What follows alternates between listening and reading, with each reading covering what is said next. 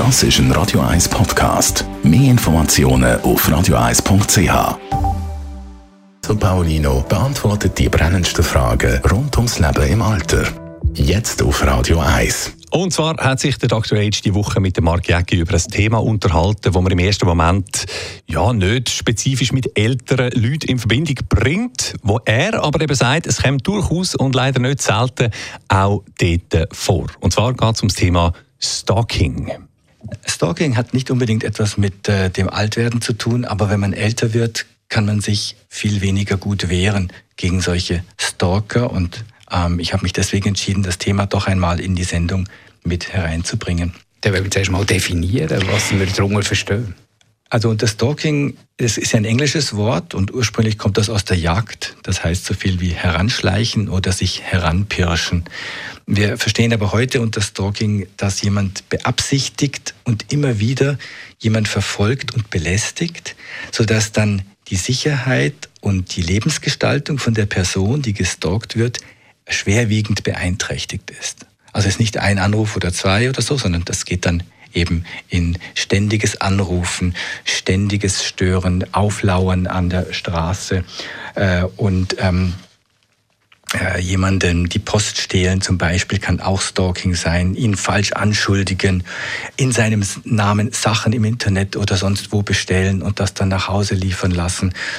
Drohungen gehören auch dazu, bis hin dann auch zu ähm, körperlichen und, und sexuellen Angriffen. Und das ist natürlich eh belastend, super belastend. Da gibt es wirklich äh, traumatische äh, Schäden, kann man da psychische Schäden vortragen.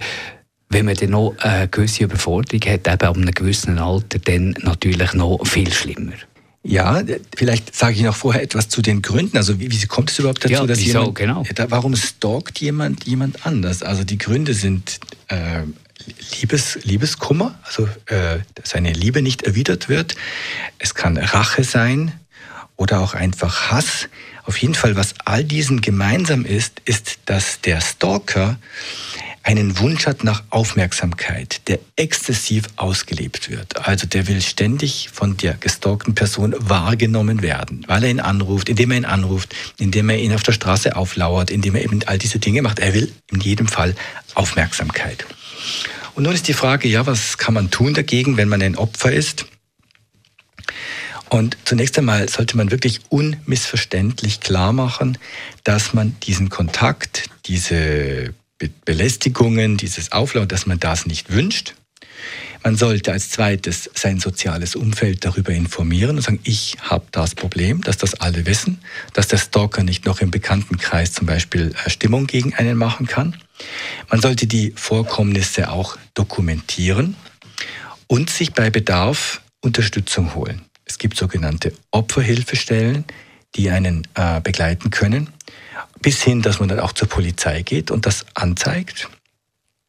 Und was ganz wichtig ist, ist, dass man sich selbst keine Schuld gibt, indem man zum Beispiel denkt, oh ja, ich hätte doch schon früher abklemmen sollen oder vielleicht habe ich noch etwas falsch gemacht und so weiter. Nein, der Stalker ist die Person, die das Unrecht tut und man selber ist das Opfer. Und das muss man sich wirklich zugestehen und dann auch die richtigen Maßnahmen ergreifen.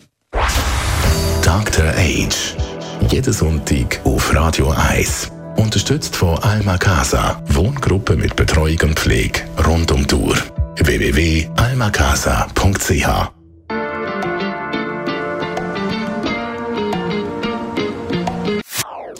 Das ist ein Radio 1 Podcast. Mehr Informationen auf radio1.ch.